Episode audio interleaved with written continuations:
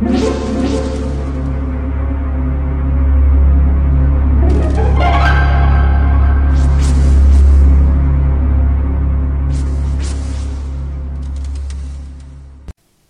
家好，我是小依依，欢迎收听一分钟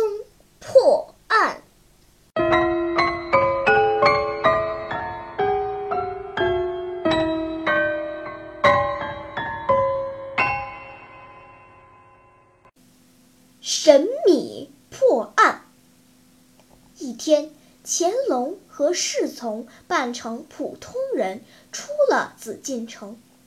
突然，他们被一阵吵闹声吸引住了。原来是珠宝店的老板正揪着两个人要去见官，原因是店老板刚才丢失了一枚玉佩，他认定就是这两个人中的一个人偷的。两个人中，一个是穿着体面的奇人。另一个则是破衣烂衫的乞丐，但他们都说没有偷玉佩。乾隆上前拦住了店老板，说自己能够帮助他找出小偷，即让那两个人每人含一口神米，再吐出来，谁吐出的米变成了刀的形状，谁就是罪犯。大家一听，都议论纷纷。但店老板最终还是同意了，不管行不行，试一下也无妨。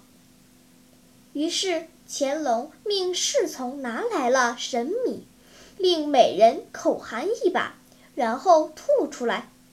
破衣烂衫的人很快就吐出了所有的米，而奇人却吐了半天也没吐干净。乾隆用膳一指。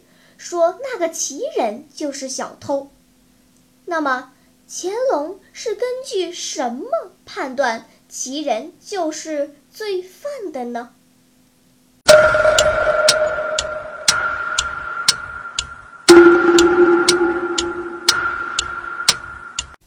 你想出答案了吗？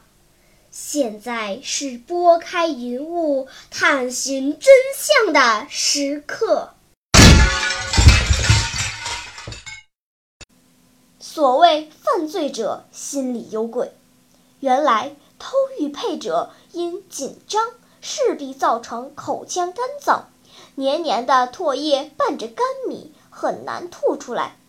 乾隆正是利用了这种犯罪心理，巧妙地查出了偷窃者。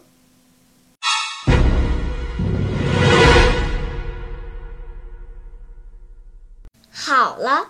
今天的推理结束了，小朋友们，你喜欢听悬疑推理故事吗？